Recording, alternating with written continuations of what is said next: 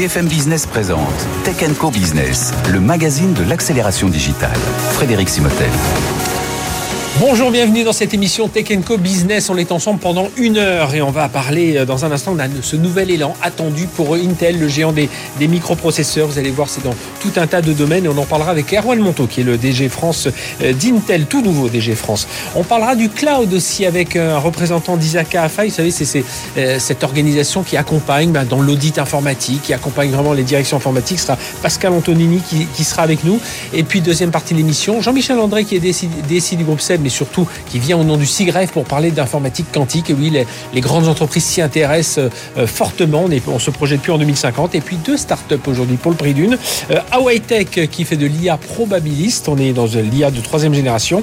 Et puis euh, Vertigo, on parlera là d'e-commerce et de comportement des consommateurs. Voilà, restez avec nous. C'est pendant une heure, c'est sur BFM Business. BFM Business, Tech Co Business, l'invité.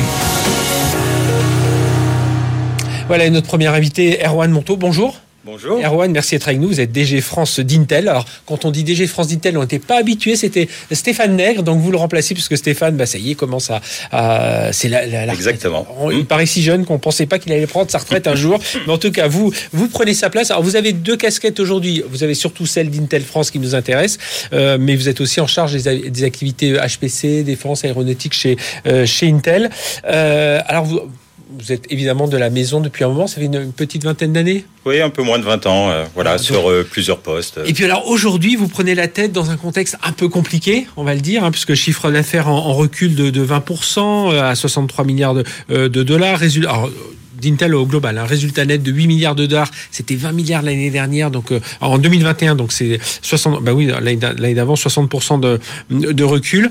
Euh, on parle de euh, réduire des effectifs de, de, 20%, bah, c'est un peu le lot de toute la tech. Comment vous expliquez ce revers alors qu'aujourd'hui, on n'a jamais eu autant besoin de, de, puces, de microprocesseurs dans, dans tous nos, nos appareils, dans notre maison, dans notre voiture?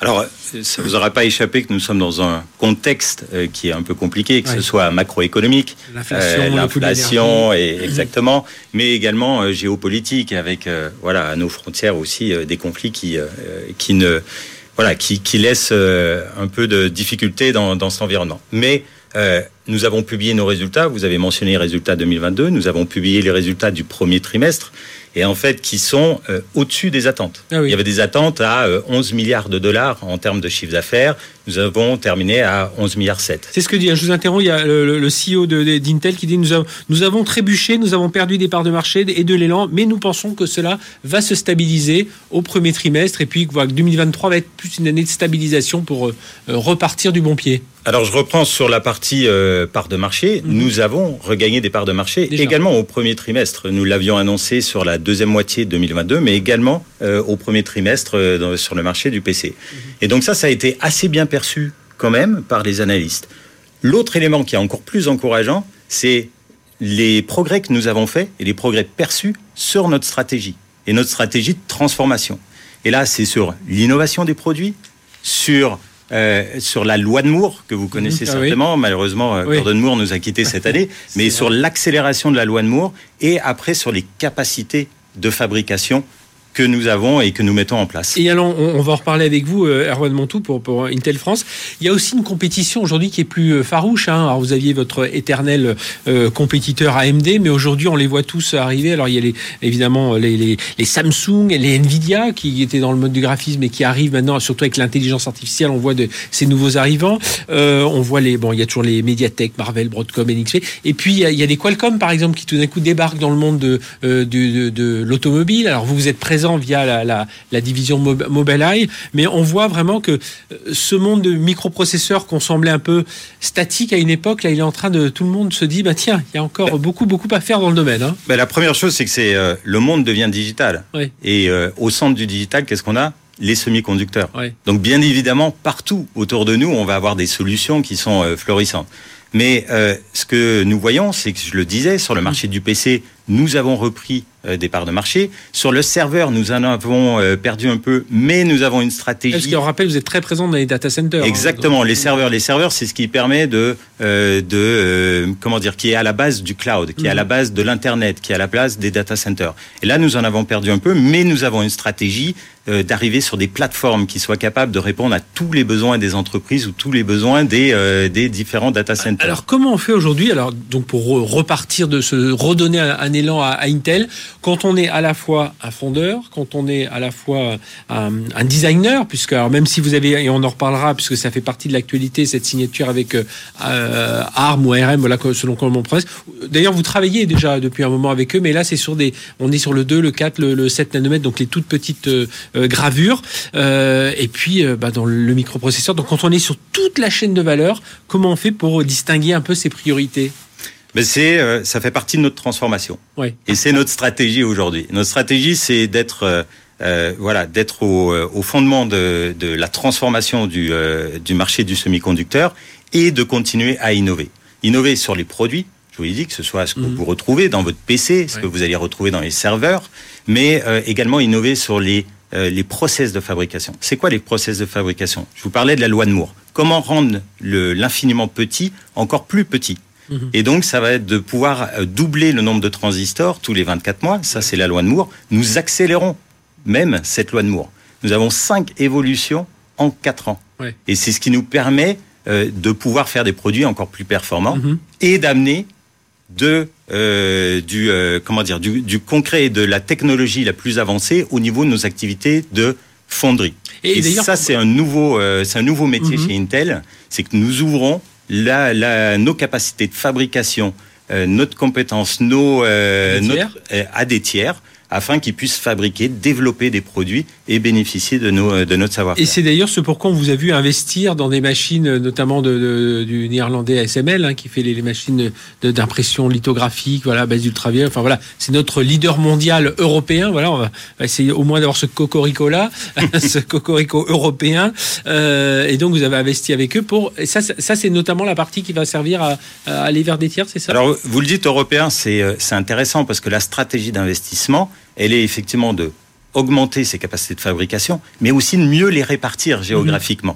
Mhm. Aujourd'hui, 80% des semi-conducteurs sont fabriqués en Asie. Et donc, il faut mieux les répartir. Donc, on investit massivement en Europe.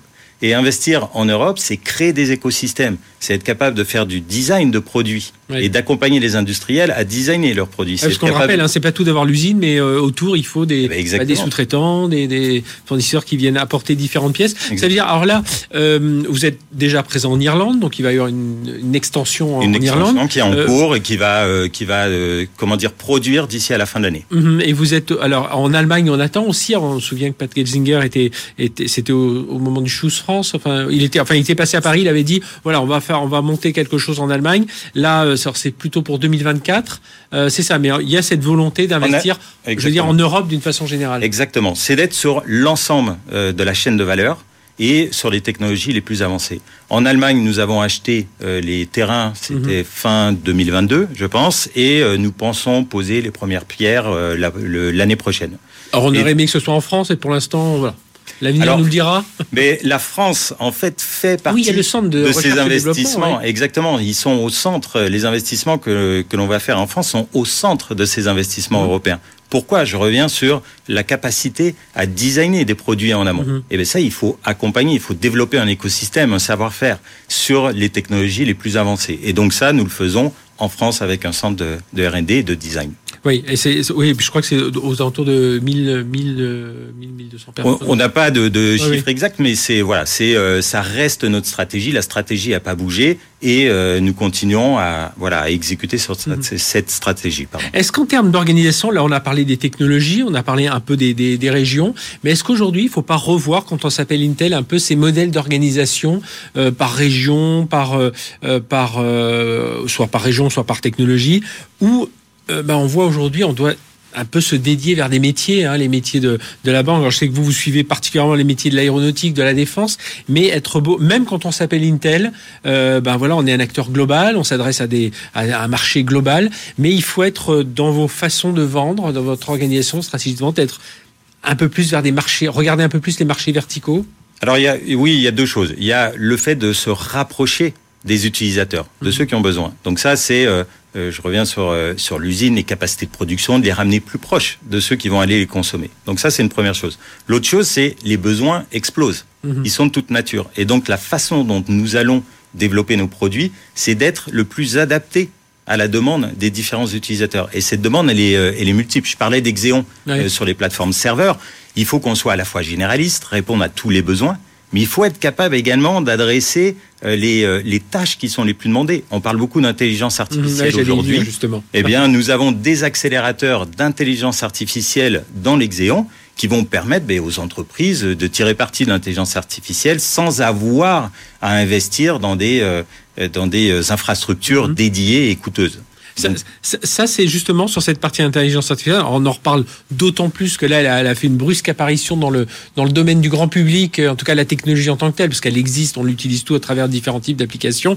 Mais là, euh, avec notamment ce chat GPT, ce modèle de langage, euh, là-dessus, ça fait partie aussi des grands axes, euh, j'imagine, de, de, de, de développement de pour Intel. Bien sûr, parce qu'on on voit l'intelligence. Et, et, du coup, ça passe par quoi alors ça? Alors ça passe à la fois par les produits donc je vous ai parlé des Xéons qui sont capables de faire de mhm. l'intelligence artificielle pour tous rapidement. Nous avons également des cartes ou des, euh, des accélérateurs, ce qu'on appelle des mhm. accélérateurs ah de type carte graphique ou de type dédié sur l'intelligence artificielle pour faire de l'entraînement sur des grands modèles qui vont demander énormément de puissance. Et puis après, ben, c'est tout là où on va pouvoir utiliser l'intelligence artificielle. Vous avez de l'intelligence artificielle dans votre ordinateur, mhm. dans une voiture, euh, dans, dans, dans plein de dispositifs. Et donc, il faut pouvoir amener des solutions matérielles pour pouvoir utiliser l'intelligence artificielle dans ces dispositifs. Euh, je reviens aussi sur cette actualité avec ce, cet accord, euh, on peut dire au sommet quelque part avec ARM ou RM, voilà, selon comment on le prononce, sur les 2, 3, 4 nanomètres. Ça veut dire qu'à un moment, il faut oui, il faut s'allier avec euh, d'autres. Euh, là, c'est pour le design, hein, on, le rappelle. Il euh, ils sont pas fondeurs, ils n'ont pas de, ils n'ont pas d'usine en tant que telle euh, mais voilà, pour adresser plus vite le marché, pour résister face à la compétition. Bon, voilà, est-ce avec les asiatiques notamment, il faut. Pour, pour, préciser, l'accord se fait sur 18A, mhm. qui est la technologie qui serait la plus avancée. C'est la cinquième, c'est la cinquième des technologies de fabrication mhm. que je mentionnais. Donc, c'est essentiel le cœur de cette stratégie n'est pas juste de nous développer les capacités de fabrication pour nous-mêmes. C'est de développer les capacités de fabrication, de mélanger nos propriétés intellectuelles avec propriétés intellectuelles euh, d'autres euh, d'autres écosystèmes pour pouvoir répondre exactement aux besoins du marché et pour pouvoir fournir ben, les différents industriels qui pourraient avoir, euh, qui pourraient être intéressés par ce type de produit. Donc c'est vraiment de créer un écosystème. ARM a un écosystème extrêmement riche, florissant, mhm. eh c'était important pour nous que cet écosystème puisse tirer parti de cet accord et tirer parti de notre savoir-faire et, des, euh, des, compétences de fabrication que nous avons. Euh, justement, parce qu'on avait, on avait cette semaine euh, dans Tech Co, la quotidienne, une spéciale armée. Vous travaillez notamment dans le domaine de... Alors là, c'est un petit peu votre autre casquette que je mhm. prends. Dans ce domaine de la défense, vous voyez comment un peu toutes les innovations aujourd'hui dans, dans, dans, ce domaine? Où est-ce qu'Intel tient, travaille dans, dans, cet univers de la défense? On le voit sur, sur énormément de, de, de, types de produits, mais je reviendrai sur euh, l'intelligence artificielle. On fait de plus mhm. en plus appel à l'intelligence artificielle pour essayer voilà, d'anticiper, pour essayer de, euh, de, de, mieux prédire et de mieux euh, appréhender ce qui se passe en temps réel. Et l'autre élément, c'est sur la sécurité. Nous avons un engagement très fort aussi sur la sécurité, sécurité des données, euh, d'être capable de traiter des, des, données ou des algorithmes ou des programmes dans des enclaves. Et, euh, et ça, on le fait avec des technologies type euh, SGX. Et ça, c'est, ce sont des, des choses très importantes pour l'industrie et pour, pour pouvoir amener de la sécurité dans ce domaine-là. Eh bien, merci Erwan Monteau d'être venu nous parler de tout ça, DG France d'Intel, donc tout nouveau des DG France d'Intel. Et, puis, ben, on vous souhaite voilà la même réussite que, que Stéphane Ney, que nous connaissions bien euh, ici, euh, donc pour sur Intel et puis ce renouveau qui est déjà, vous nous l'avez dit un peu, voilà, il y a déjà une marche qui est qui est remontée euh, sur ce premier trimestre 2023 et on suivra évidemment puisque le, cet univers des, des microprocesseurs, des puces, enfin de tout tout cet environnement est assez conséquent aujourd'hui, est en pleine pleine transformation. Merci d'avoir été avec nous. On se retrouve dans un instant avec euh, Pascal Anthony, c'est le, euh, le vice-président Isaka Afai. On va parler euh, bah tiens, de cloud avec lui. BFM Business, Tech Co Business, l'invité. Allez, on va parler avec notre invité de cloud, on va parler de, confiance, de souveraineté et puis de cybersécurité et de, de, talent, justement ces talents qui, qui manquent, avec Pascal Anthony. Bonjour.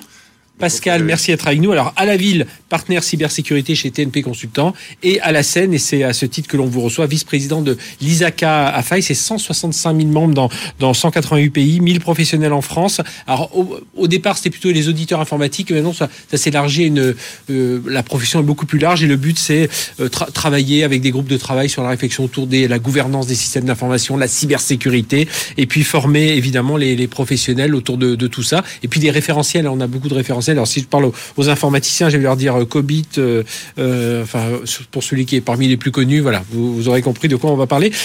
juste, alors première question, il, y a quelques semaines, il y avait le grand symposium annuel d'Isaka. Alors le titre c'était 100% cloud en 2030, mythe ou réalité? Alors il y a eu pas mal de choses. Il y avait Benoît Curé qui est intervenu pour parler justement de cloud de confiance.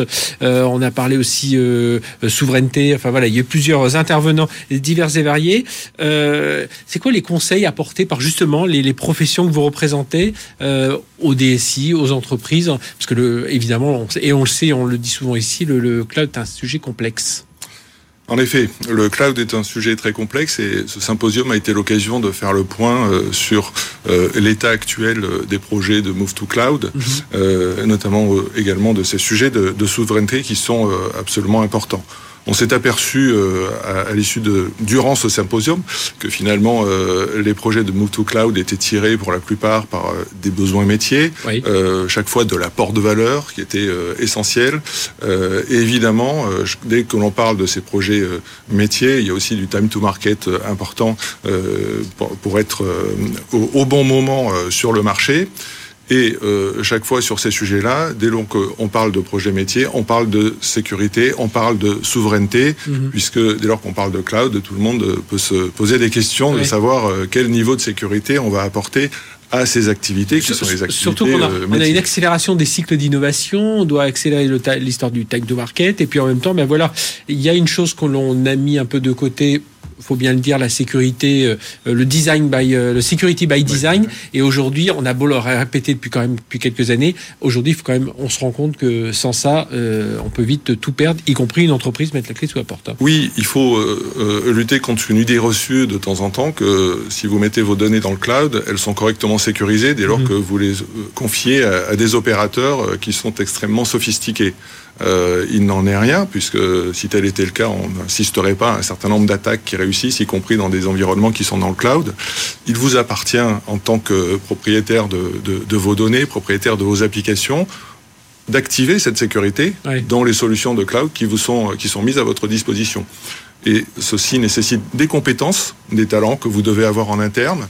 Euh, et quand vous avez du multi-cloud, vous devez avoir euh, des compétences euh, multiples qui se multiplient. Donc finalement, le problème c'est que c'est pour tout le monde pareil. Donc ces pénuries de compétences, on, on, les rencontre. Alors pénurie de compétences, justement, ça, ça va être notre deuxième sujet sur la, la en cybersécurité. On n'arrête pas de le dire. Alors voilà, certains disent en France c'est 15-20 000 postes, c'est 3 millions. Je pense qu'en fait c'est beaucoup plus. Et puis même on devrait tous être formés parce qu'il y a les. je, je mettais ça à l'occasion d'une newsletter que on, a, lancé sur la cyber.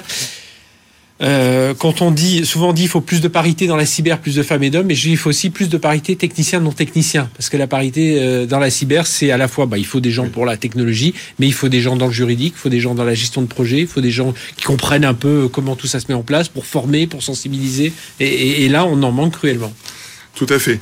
Alors ce sujet de la, de, la pénurie de talents dans, le, dans, la cybersécurité, l'ISACA AFAI est idéalement placé pour, euh, et, contribue activement euh, à répondre à, ce, cet enjeu. Oui, ce, cet enjeu qui... audit informatique. Alors on, on, on, peut l'enlever un peu pour, euh, pour se dire il y, a, y, a, vraiment plus que ça. dès lors que on est une association au départ, on est une association de personnes, pas une association d'entreprises. Donc finalement, quelqu'un qui rejoint l'Isaka Afai au début de sa carrière, il a l'assurance tout au long de sa carrière de pouvoir acquérir des compétences dans les domaines de la gouvernance, euh, de la gestion des risques dans les systèmes d'information, mhm. de la cybersécurité et de l'audit également. Et euh, pour ce faire, l'ISACA a faille, alors notamment avec la, la, structure internationale ISACA, met à disposition euh, des produits de recherche, des solutions, euh, des programmes de travail très mhm. techniques pour euh, réaliser un audit, par exemple. Est-ce que vous êtes prêt euh, à répondre à un ransomware? Mhm. Vous avez un programme de travail qui vient de sortir il y a quelques semaines et qui permet à un auditeur, mais aussi à un professionnel RSSI, par exemple, qui souhaite évaluer sa posture par rapport à ce sujet de ransomware, savoir s'il est prêt. Et ça va justement adresser des sujets de gouvernance, des sujets techniques, et des sujets euh, de, de, de, de, management euh, de procédures mmh. euh, et de management de la, de, des différentes solutions mises en place. souvent que les, les, dans les attaques euh, qui, qui aboutissent, hein, euh, il y avait alors évidemment toujours ce souci de sensibilisation, de, de, de formation, mais que alors, parfois ça, la technologie n'est pas là aussi, il n'y a pas eu les bonnes mises à jour, mais souvent on se rend compte que c'est euh, bah, c'est juste un problème de, de, de mauvaise communication, de mauvaise gestion de, de, de, de projets, de mauvaise gestion de process. Donc, et là, c'est pas la peine d'être le grand spécialiste en la dernière technologie en cyber pour, euh, pour mettre déjà, pour, enfin pour mettre la muraille un peu plus haute. C'est exactement, euh, c'est exactement ça. En, réalité, la complexité des systèmes est telle que euh, vous avez à tout moment un, risque que finalement il y a un trou dans la raquette, si je puis mhm. dire, à un moment donné, et que quelqu'un n'ait pas vu qu'il y avait un, ce trou, cet angle mort que personne n'avait vu. D'où l'importance d'avoir une gouvernance très bien organisée, très bien structurée. Euh, d'avoir euh, des, des, mises en place d'un point de vue technique qui soient là aussi euh, suivies. On parle de patch management, c'est un enjeu essentiel dans la mhm. cybersécurité. si vous n'avez pas patché ou si vous avez dans un coin une machine obsolète, l'obsolescence c'est aussi un sujet important, vous allez vous retrouver finalement vulnérable, même si vous avez mis en place beaucoup de choses. Et puis autre sujet sur lequel Isaka Afay est, est très insiste beaucoup, c'est ce qu'on appelle alors c'est l'initiative Digital Trust, hein, ce, cette, euh, ce, numérique de, confiance. Alors on parle de protection de données, de maîtrise des risques, de cybersécurité, de qualité aussi, parce que ça c'est un thème qu'on, et qui passe un peu parfois sous les radars. Oui, oui, absolument. Sur ces, il y a une initiative mondiale qui, euh, qui concerne le Digital Trust. Et sur le Digital Trust, il s'agit de euh, finalement faire travailler ensemble tous les gens qui apporte de la confiance autour euh, de toutes les solutions euh, digitales et des systèmes d'information au sens large. Mhm. Et ces gens, en effet, c'est pas uniquement euh, la cybersécurité. Aujourd'hui, c'est c'est un sujet écrasant, ah mais c'est également les auditeurs, c'est les directions des risques, c'est et les sujets, les directions qualité. La qualité, c'est effectivement un élément essentiel. Si vous avez un système d'information qui n'est pas de qualité, qui a été incorrectement recetté, sur lequel vous n'avez pas ces procédures vous avez euh, des solutions euh, qui sont totalement euh, disconnectées, finalement déconnectées de, des besoins initiaux, des besoins métiers. Et bien, merci d'être venu nous parler de tout ça. Pascal Anthony, donc je rappelle, partenaire cybersécurité chez TNP Consultant, mais qui nous rendait visite aujourd'hui en tant que vice-président d'ISACA. Euh, ISACA AFAI, c'est 1000 professionnels en France. Et puis, ça existe quand même depuis. Alors, l'AFAI, c'est 40 ans, mais ISACA, c'est plus de 50, plus de 50 ans. plus de 50, plus de 50 ans. 1969, hein. quelques professionnels qui se sont réunis à Los Angeles. une expertise et des compétences autour de, de cette gouvernance des, des systèmes d'information, notamment gouvernance de l'entreprise, cybersécurité, on en a parlé, maîtrise des risques euh, qualité, ne l'oublions pas, et audit informatique. Merci d'avoir été avec nous, Pascal Antonini. Allez, on marque une courte pause. On se retrouve juste après avec quelqu'un que vous connaissez certainement, Jean-Michel André, le DSI du groupe SEB et qui vient au nom du SIGREF pour parler informatique quantique. Et juste après, nos deux startups, Vertigo et Hawaii. Là, on parlera d'intelligence artificielle. BFM Business présente Tech Co Business, le magazine de l'accélération digitale. Frédéric Simotel. Allez, on est reparti pour une demi-heure. On aura les startups euh, Hawaii et Vertigo dans un instant, mais tout de suite, on va parler euh, de la dynamique et de la dynamique des entreprises autour notamment du quantique avec Jean-Michel André. Bonjour. Bonjour Frédéric. Jean-Michel, merci d'être avec nous, DSI du groupe SEB, mais qui aujourd'hui intervient en tant que vice-président du SIGREF. Le SIGREF, vous savez, c'est cette association qui regroupe 100, un peu plus de 150 entreprises et qui réfléchissent à tous ces sujets. Enfin, ils font plus que réfléchir. Il y a carrément des groupes de travail avec euh, des livres blancs, enfin tout un tas de recommandations. Et je vous conseille pour, si vous avez des questions sur vos systèmes d'information, bah, sigref.org avec un C et vous allez voir, il y a plein de livres blancs très intéressants et notamment euh, sur le quantique. Euh, alors le quantique, évidemment, c'est l'actualité. On a vu des startups qui ont levé pas mal d'argent. On a nos géants en France, notamment euh, Atos. Et puis là, on vient euh, dans l'actualité, on a eu cet accord entre Moderna, vous savez, qui, qui a travaillé sur ce euh, vaccin ARN messager, qui vient de, de signer avec IBM justement pour travailler. On sait que le quantique peut accélérer, mais pas accélérer par deux. Hein. Ça peut accélérer par 7, par 10, par 15, par 30 certaines recherches dans le monde simula enfin, des simulations, de la recherche dans le monde de la pharmacie, de la chimie, dans, enfin, dans beaucoup du, dans, dans, les matériaux aussi. Et, et bien là, ma première question, justement, Jean-Michel, c'est savoir. Alors, Évidemment, les, les, grands patrons du digital, les grandes entreprises ne pouvaient pas passer à côté de cette euh, révolution. Mais pourquoi s'y intéresser maintenant? Alors euh, oui, je dis, ça y est, on n'est plus en train de parler de 2050. Mais voilà, c'est une nouvelle révolution à venir, mais assez rapidement. Alors c'est pas exactement maintenant, c'est depuis 2019 que le groupe de travail a, a démarré. Euh, l'enjeu pour le CIGREF et pour l'association de... Quand je dis maintenant, c'est qu'il y a maintenant, on commence à avoir des applications. on, commence, l'approche. On, commence à avoir des choses plus concrète que depuis 2000, qu'en 2019.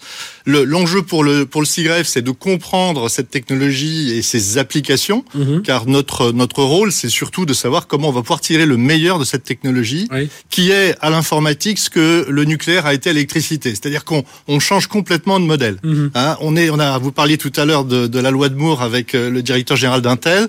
Là, on est au-delà de la loi de Moore, puisque là, on est au niveau des particules. Hein, donc, euh, on va utiliser euh, non pas la physique euh, traditionnelle, mais la physique quantique, avec deux propriétés que je vais juste rappeler mhm. rapidement. Hein, une propriété qui est la superposition des états. Euh, en informatique traditionnelle, on a euh, le, bit, le digital. il y a 0 le, voilà, le 0, le 0 le 1. Et en informatique quantique, on peut superposer ces deux états. Voilà, ça c'est le premier changement qui permet de faire du, calcul parallèle, massivement parallèle. Mhm. Et c'est cette rupture technologique qui déjà apporte, est apportée par le quantique. Mhm. La deuxième rupture, c'est ce qu'on appelle l'intrication qui est la capacité de générer des particules, de, de changer l'état des particules et de le faire en temps réel. C'est-à-dire qu'une fois qu'on on agit sur une particule, les, toutes les autres vont avoir le même état. Et donc cette intrication de temps réel associée à cette superposition va générer des moyens mhm. extraordinaires pour faire ce qu'on appelle du calcul haute performance ou du calcul en parallèle. Et en plus, c'est une, une, une, une, science qui, qui on le disait, il y, a, il y a de la physique, il y a de la chimie, il y a de, il y a de l'électronique, il y a de l'informatique. Voilà, c'est un peu tout ça. Et, et, et on, on, reparlera des compétences dans un instant. Mais voilà, il faut réussir à, à embriquer tout ça. Ça veut dire... Alors, Première chose, il y a des enjeux stratégiques, c'est ça On va parler des enjeux économiques, des enjeux euh, technologiques, mais tiens, commençons par les enjeux stratégiques. Alors, on, va, on va pouvoir parler à la fois des enjeux stratégiques, euh, des enjeux business. On pourra parler peut-être aussi des enjeux humains qui sont très importants autour de la formation. Et puis, on parlera peut-être aussi des enjeux culturels dans une mm. quatrième et dernière partie. Sur, sur les enjeux stratégiques, derrière cette technologie, derrière cette rupture technologique, il y a un véritable enjeu de souveraineté. Pourquoi? Parce que dans les applications du quantique, il y en a deux principales. Il y a tout ce est, j'ai parlé de calcul euh, parallèle, hein, tout ce qui est en mathématiques, on appelle ça de la maximisation sous contrainte. Et puis il y a tout ce qui est aussi chiffrement et création d'algorithmes pour chiffrer notamment les communications. Mhm. Et, et, on sait que dans le monde d'aujourd'hui, comme dans le monde d'hier, la souveraineté passe par le chiffrement euh, et plutôt, plutôt l'art de la cryptographie mhm. des communications, qu'elles soient financières, mais aussi euh, du domaine du militaire, de la, de la défense ou, euh, ou bien évidemment stratégique. Donc, donc il y a un enjeu de souveraineté, c'est-à-dire que le premier État ou euh, organisme mondial qui arrive à travailler mhm. sur cette cryptographie et surtout casser les clés actuelles qui sont les clés RSA du nom des trois fondateurs mhm. hein, de, de, ce, de ce mécanisme euh, de cryptographie. Donc ces trois fondateurs ont créé un, euh, des clés qui peuvent être aujourd'hui décryptées grâce au quantique. Mhm. alors je dis aujourd'hui, c'est un petit peu exagéré, puisque la promesse, c'est justement de les, de, les, de les casser, ces clés, et, et, et, grâce au quantique, donc le premier qui y arrive, donc euh, la première État ou la première nation qui va y arriver, va pouvoir non seulement déchiffrer des, communications actuelles, mais si elle a stocké aussi un certain nombre de communications historiques, elle va pouvoir revenir en, arrière et expliquer un certain nombre mhm. de, décisions ou d'orientations euh, stratégiques. Donc il y a un premier enjeu de souveraineté, et, d'ailleurs les deux investisseurs principaux que sont les États-Unis ou la Chine ne s'y sont pas trompés. Hein, de ces 2 milliards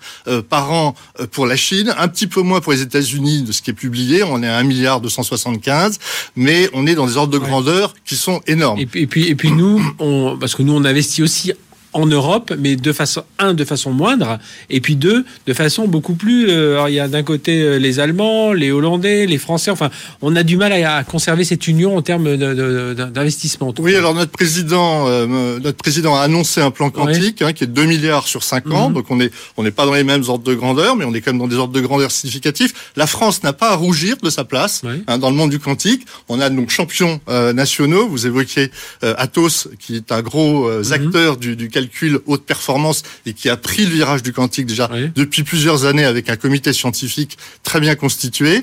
Et puis il y a d'autres acteurs, des startups surtout, qui sont, euh, qu'il faut, on en parlera tout à l'heure, euh, Pascal, euh, Alice et Bob, etc., qui sont des gens Nobel, qui... Hein, rappelons-le. Ah, il me fait penser parce qu'il il était dans Pascal. il, faut absolument rendre hommage à notre prix Nobel, Alain Aspect, qui a, qui est à l'origine de tous ces travaux de recherche qui débouchent aujourd'hui sur des, des enjeux très concrets de calcul. Et alors Jean-Michel André, quand, quand vous euh, euh, quand vous venez euh, sonner un peu la, sonnette du quantique au sein du CIGREF, des, des 150 grandes entreprises.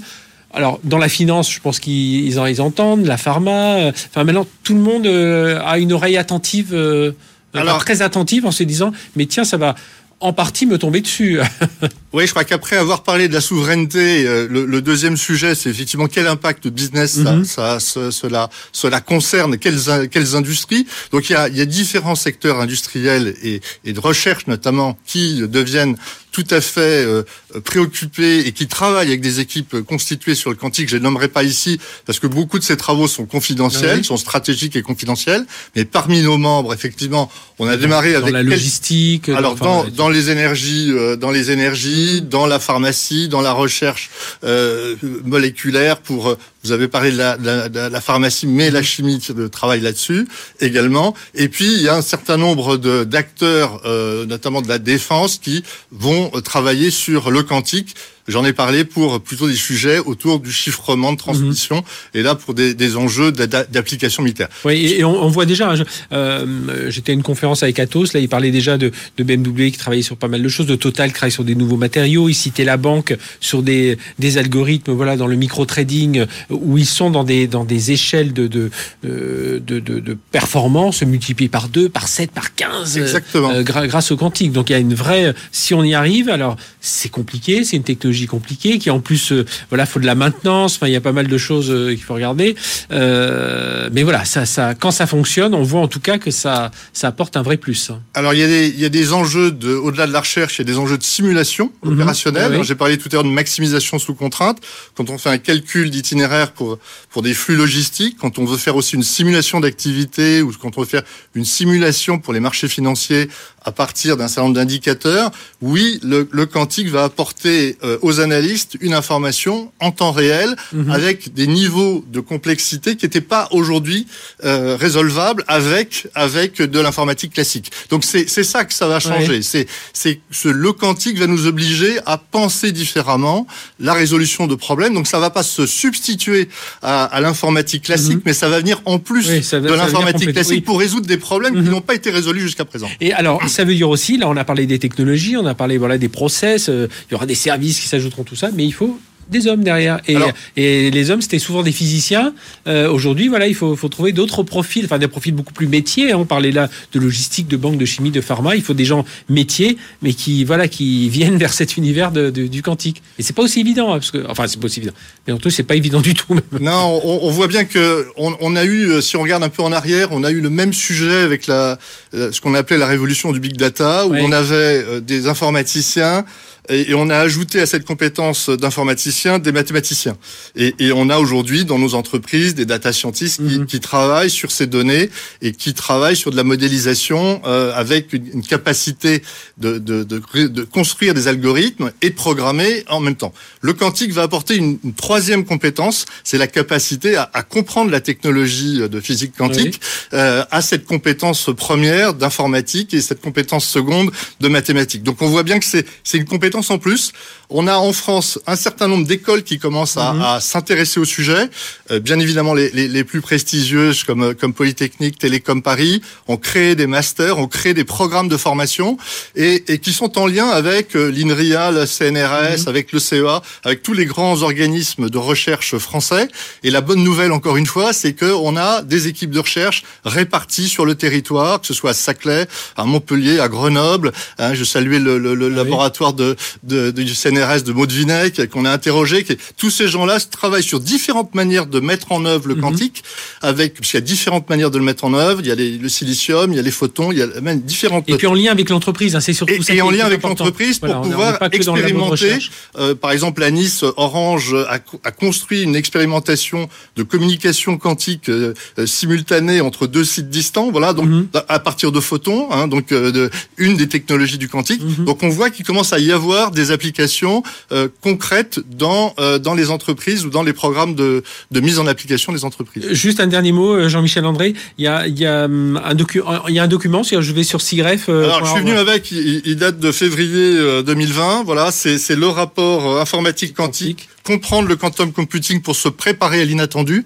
Hein, c'est c'est c'est voilà après après l'enjeu euh, des ressources humaines, euh, c'est l'enjeu de l'inattendu, c'est-à-dire comme je l'ai exprimé, ce n'est pas euh, quelque chose qui va se substituer aux, aux plateformes actuelles qu'il y a dans le cloud, etc. Mais ça va apporter une capacité de calcul qui était juste jusqu'à aujourd'hui pas accessible. Voilà. Mhm. Et donc, donc c'est ça qui est euh, la véritable promesse des ruptures du quantique. Surtout qu'on va commencer à avoir des offres. voilà, c'est pas parce qu'on s'appelle SEB, c'est pas parce qu'on s'appelle Total qu'on doit forcément acquérir un, un, ordinateur quantique. On va pouvoir, il va y avoir des offres as a service via le cloud. Enfin voilà, tout ça va se mettre aussi en place euh, pour permettre aux entreprises. Alors, je crois que les tickets d'entrée quand même sont, sont de l'ordre de quelques millions d'euros, mais voilà, par rapport à la valeur que l'on va y trouver et que l'on va avoir, ça, euh, bah, il est temps, il est temps de s'y intéresser en tout cas. Merci Jean-Michel André d'être venu nous parler de, de tout ça. Donc euh, vice-président du, du CIGREF, euh, le, donc le euh, sur l'informatique quantique. Alors ça date de 2020, mais voilà, vous pouvez retrouver cette documentation sur CIGREF.org. Merci d'avoir été avec nous.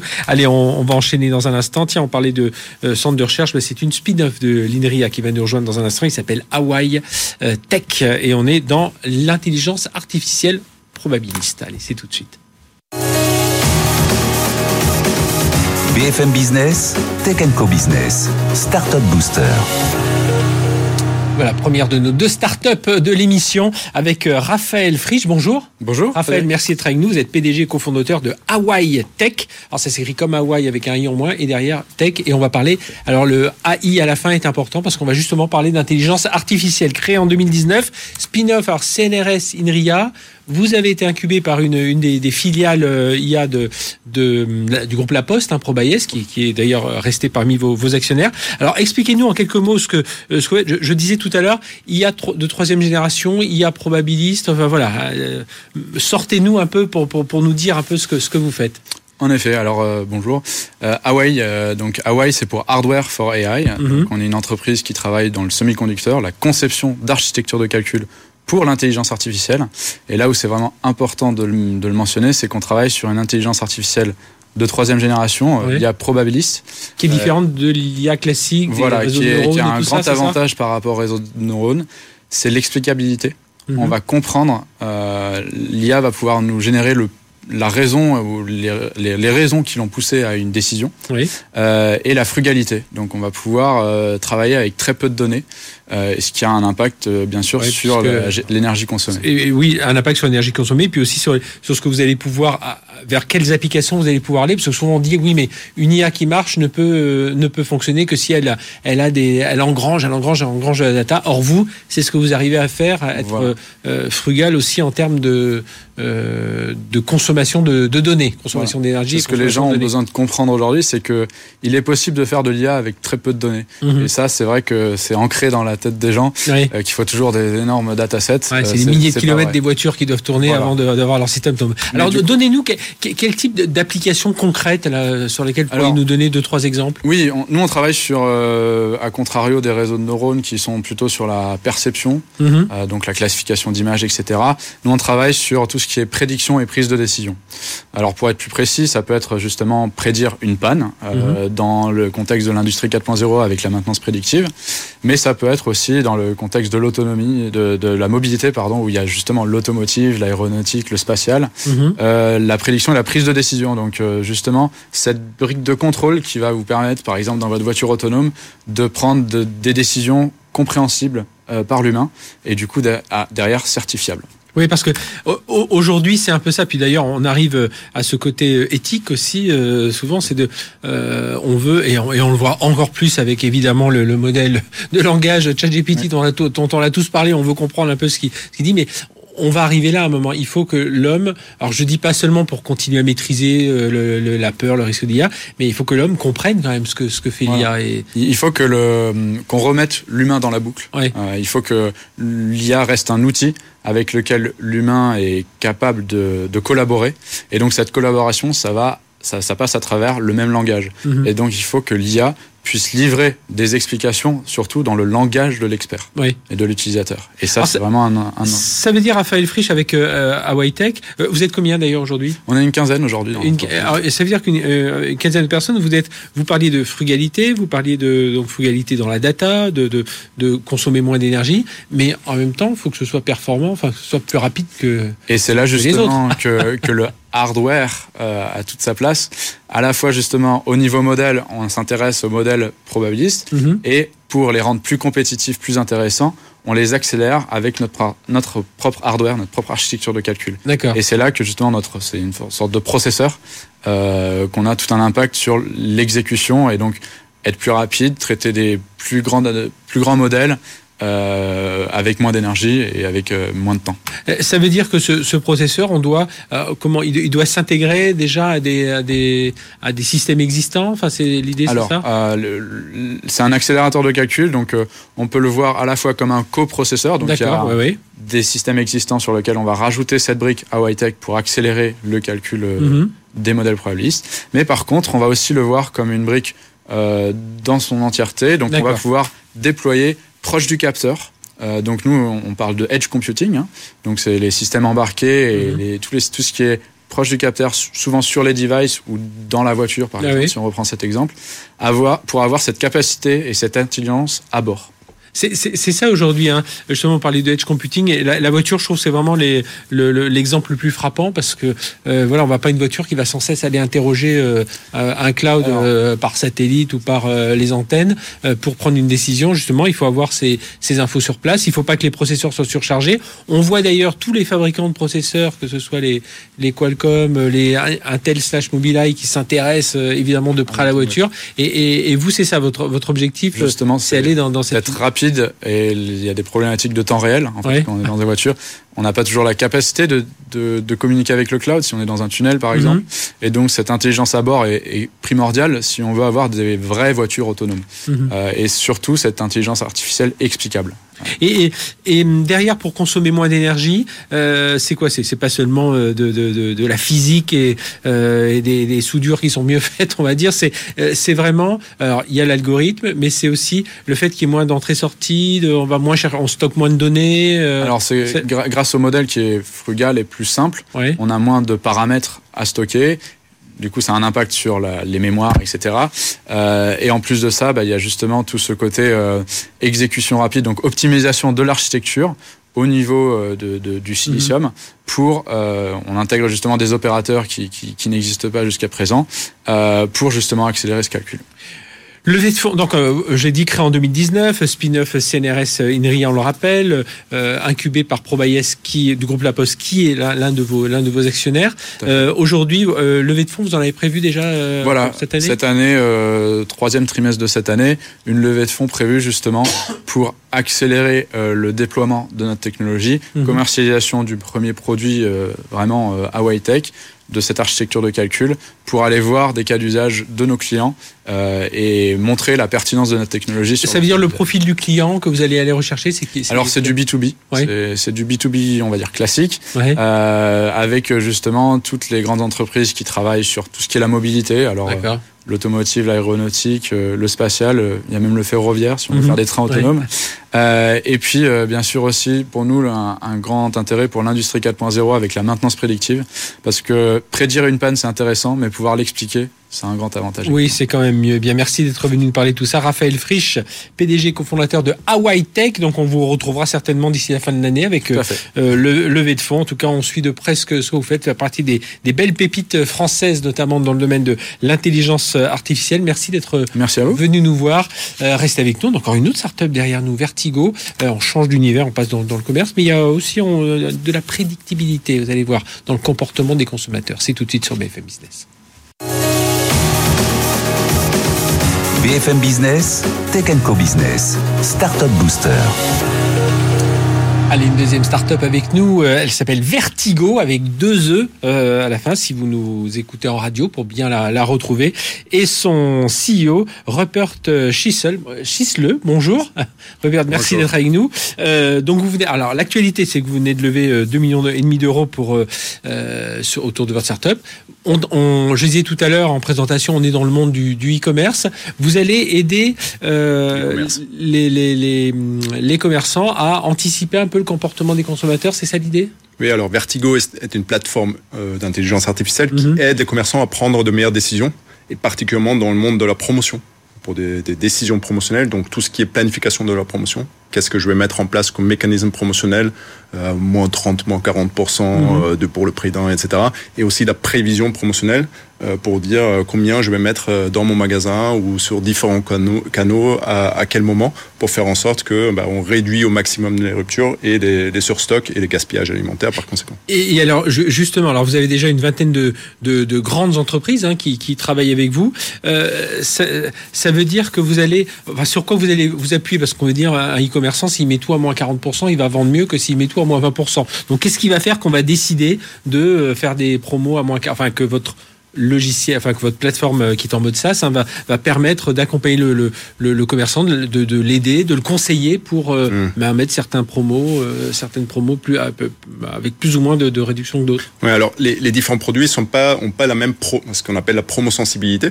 Donc il y a des articles qui sont très promo sensibles, donc quand on, on, baisse leur prix, on va fortement augmenter la demande. Il y a d'autres produits où c'est pas le cas, et donc notre intelligence artificielle va comprendre entre autres, comment va se comporter cette promosensibilité euh, et va aussi comprendre la sensibilité par rapport à d'autres facteurs, donc l'emplacement, euh, où est-ce que le produit va être vendu, les caractéristiques du produit, la marque, euh, la taille, le poids. Euh, ça, veut dire que vous adressez plutôt à des, euh, des gens qui sont, qui sont en digital, enfin qui ont à la fois des, des commerces physiques et des commerces. Et Alors Vertigo, effectivement, on s'adresse à tous les commerçants. Donc c'est le commerce, c'est les, les industriels qui, qui sont en distribution directe, et c'est aussi des chaînes de restauration. Mhm. Mhm. Euh, ou les, la restauration euh, euh, collective, entre autres. Et, et, on va les aider à mieux gérer justement sur leur, leur stratégie promotionnelle, les soldes aussi, et tout ce qui est écoulement aussi en magasin. Il y a un gros sujet sur ça pour, pour réduire le gaspillage alimentaire. Aujourd'hui, on est de plus en plus capable à dire je vais faire des démarques précises quelques jours avant, avant la date de, de péremption pour faire en sorte que le produit s'écoule à, à, la bonne quantité mhm. pour éviter la rupture, mais en même temps ne pas rester avec de surstock. Ça veut dire que vous allez étudier l'historique des ventes, vous allez étudier, vous allez dire tiens celui-là c'est pas la peine finalement de faire moins 30% parce qu'on voit qu'à moins 20, dès qu'on met, on passe de, du prix normal à moins 20%, on écoule tout, donc c'est pas la peine d'aller plus loin. C'est ce type de, de, de conseil que vous que peut donner euh, Vertigo? Et, exactement. Donc on va enfin, ce qu'on veut éviter, c'est qu'on fasse des promos sur des produits où on va juste perdre de la marge et on va pas vendre, euh, on va pas vendre plus, on va pas mhm. attirer plus de, de, clients sur le site ou euh, dans le point de vente. Et on va faire ça en se connectant aux, data qui sont déjà présentes dans les ERP. Donc, c'est les données de vente, euh, les tickets de caisse globalement. Ça va être. On imagine le, taux d'inflation, la hausse des prix moyens. Exactement. Après, on a des données internes, les, caractéristiques de produits, les caractéristiques de points de vente, les promos, les mécanismes promotionnels, en quoi ça consiste, mais aussi des données externes qui sont enregistrées sur notre plateforme que nous on apporte. Mhm. Donc là, on va avoir des données, euh, les saisonnalités, euh, les, événements de l'année, euh, Noël, Pâques, la fête de mer, etc. chocolat ou de la Et puis des données macroéconomiques, l'inflation et, et, les, revenus moyens sur différentes zones géographiques, etc. Ça veut dire que votre, vos algorithmes que vous faites tourner, c'est donc algorithme d'intelligence artificielle, mais il y a du machine learning dedans, il y a du deep learning, enfin voilà, machine learning parce qu'on ça va se nourrir aussi de, de, de, de, ce qui se passe déjà. Enfin, c'est ça l'idée? Oui, aujourd'hui, on combine différentes technologies, globalement du machine learning, de l'intelligence artificielle, qui va comprendre toutes les corrélations entre des centaines de variables et la demande qui va se produire. Et mhm. ensuite, des algorithmes qui sont des algorithmes plutôt de décisionnels, qui vont être capables de sélectionner les meilleurs scénarios automatiquement. Et nous, à la fin, on livre à notre client tous les jours le meilleur plan, ou plusieurs fois par jour d'ailleurs, le meilleur plan promotionnel pour l'heure qui vient. Est-ce que ça veut dire que vous êtes capable aussi en, en aval de lui dire ben voilà, vous voyez, on a, on a fait moins 20%, on a liquidé tout le stock, enfin voilà, de lui donner, de lui montrer quelque part que Vertigo a bien fonctionné. Mmh. J'imagine c'est ça qui l'intéresse aussi, c'est bien d'avoir la, la et de, de savoir si tout ça a donné euh, des, des euh, des résultats Oui, oui. Bah, alors effectivement, on a des indicateurs. typiquement, ce qu'on mesure, c'est le taux d'écoulement. Est-ce qu'on reste avec des produits sur les bras, ce que les, en général les commerçants veulent éviter, mhm. euh, de ne pas rester avec euh, avec du stock ou, ou, pas? Et donc tout ça, on le mesure et on, on, appelle ça dans le machine learning le scoring. Donc on score la performance des algorithmes en permanence. On essaie de faire en sorte que ça reste stable, voire ça augmente dans le temps, parce qu'en général, quand on accumule de la donnée, bah, la, la qualité de la recommandation va s'améliorer. Mhm. Alors, euh, je le disais en, en, ouverture, en introduction, euh, fin avril, vous avez de lever. Euh, c'était votre première levée de fonds, 2 millions et demi, 2 millions d'euros. Alors, c'est pourquoi vous êtes une vingtaine de personnes aujourd'hui. C'est du recrutement, des déployés. je disais, hein, c'est quand même des, des, des, grands clients que vous avez parmi vos. vos... Enfin, c'est plutôt des grandes entreprises. Donc, c'est pour faire quoi? Oui, on travaille aujourd'hui avec des entreprises de la grande distribution, comme avec Monoprix, Système U, entre autres, ou des, des, aussi dans la les véhicules de location comme par exemple, au niveau mondial. On est déployé au niveau mondial. Euh, et, euh, et, donc là, notre objectif sur le déploiement, euh, développement est assez standard, je vais dire, dans, pour une levée de ce stade-là. Donc, on va à la fois accélérer nos processus de vente pour, euh, oui, surtout ça. couvrir le marché. Passer à la vitesse supérieure en termes voilà, de montrer les capacités à, à, nos clients parce que c'est des technos qui sont encore très récents. Que vous avez des objectifs euh, assez forts. C'est vous voulez carrément doubler votre nombre de clients d'ici la fin de l'année. Hein, oui, c'est ça. On est sur, un trend où on, va doubler le nombre de clients, doubler aussi le nombre de recommandations qu'on génère. Aujourd'hui, on est à peu près 500 millions de recommandations ah générées par, par mois. Et donc, on va, on espère croire, euh, dépasser le milliard de recommandations dans l'année.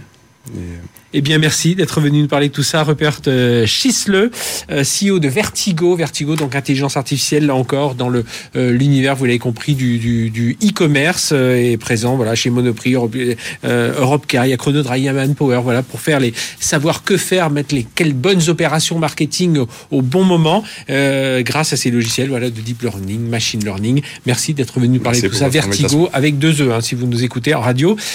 Voilà, pour nous c'est terminé. On se retrouve la semaine prochaine, même heure, même endroit, pour continuer évidemment à parler de, l'accélération numérique des entreprises, des startups, des collectivités. Merci d'avoir été avec nous. Et puis n'oubliez pas, on se retrouve en podcast, en replay, et puis bien entendu sur la chaîne Tech Co TV. À très bientôt sur BFM Business.